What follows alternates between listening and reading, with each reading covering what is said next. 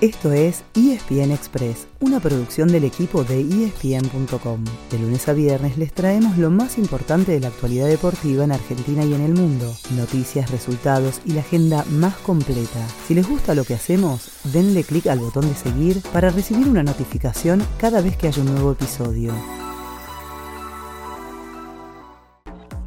La media vuelta para Mbappé. Va con Messi, va con Mbappé, va con Messi. Atención, espera Neymar. Sigue Messi.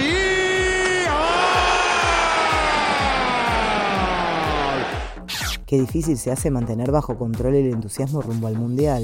Porque con Lionel Messi en su mejor versión, ¿cómo no ilusionarse? Ayer, la Pulga dio cátedra en la Champions con dos goles y dos asistencias en el 7 a 2 del Paris Saint-Germain sobre el Maccabi Haifa.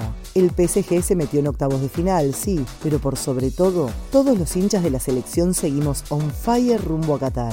Otros dos jugadores de la escaloneta se clasificaron también, Nico Tamendi y Enzo Fernández con el Benfica, que con el 4 a 3 dejó afuera la Juventus. En cambio, al Sevilla no le alcanzó con el gol de Gonzalo Montiel en el 3 a 0 ante el Copenhague, porque como el el Manchester City y el Borussia Dortmund empataron sin goles entre sí, se quedaron con los dos lugares del grupo. También pasó el Chelsea, mientras que el Real Madrid, ya clasificado, perdió su invicto al caer 3 a 2 ante el Leipzig. Hoy toda la atención estará puesta en el Barcelona, que recibe al Bayern Múnich a las 4 de la tarde. El Blaugrana está complicadísimo, ya que está tres puntos abajo del Inter, que tiene todo a favor. A las 13.45 juega de local ante el Victoria Pilsen, que ya tiene 16 goles en contra y todavía no sumó ni un solo punto. También hay que seguir al Atlético Madrid del Cholo Simeone, que se mide con el Bayern Leverkusen, pero ya no depende de sí mismo. Al Liverpool, en cambio, le alcanza con empatar ante el Ajax para clasificar, y en Frankfurt Marsella y Tottenham Sporting Lisboa está todo por definirse. Ya saben, todos los partidos están disponibles por Star Plus. En casa, ayer terminó el torneo de la Liga Profesional con dos partidos sin consecuencias ni en los descensos ni en la clasificación a copas. Vélez le ganó 3 a 1 a Central Córdoba y Lanús y Platense empataron 1 a 1, pero sin descanso, hoy mismo pasamos a la Copa Argentina con sus dos semifinales. A las 6 de la tarde en Rosario, Banfield choca con Talleres y a las 20.30 en San Juan, Boca querrá acercarse a su tercer título del año cuando enfrente a Patronato.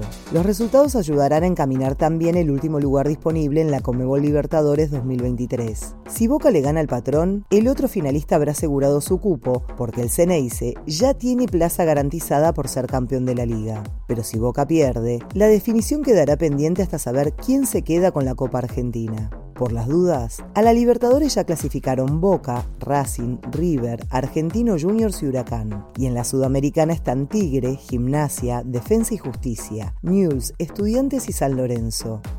Ya que dijimos News, les tiramos una noticia más. Ayer firmó el gringo Heinze como técnico de la lepra. Y ya que dijimos Libertadores, les contamos que por primera vez habrá un equipo argentino en la final femenina. Boca le ganó por penales a Deportivo Cali y jugará el viernes con el ganador del cruce entre el Palmeiras y el América de Cali.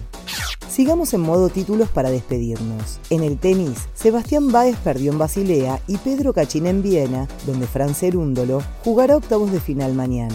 En el polo, ya están los dos clasificados al abierto de Palermo, la esquina y la H. Eso sí, antes, este sábado, se jugará la final de Hurlingham entre la Dolfina y la Irenita. Y en la NBA, Facundo Campazo debutó anoche con los Dallas Mavericks. Estuvo 13 minutos en cancha y anotó 3 puntos en la derrota 113 a 111 frente a los New Orleans Pelicans. Ese fue el final del episodio de hoy. De lunes a viernes, al comenzar el día, les contamos lo que pasó y lo que se viene en el mundo del deporte. Los esperamos en el próximo episodio con mucho más ESPN Express.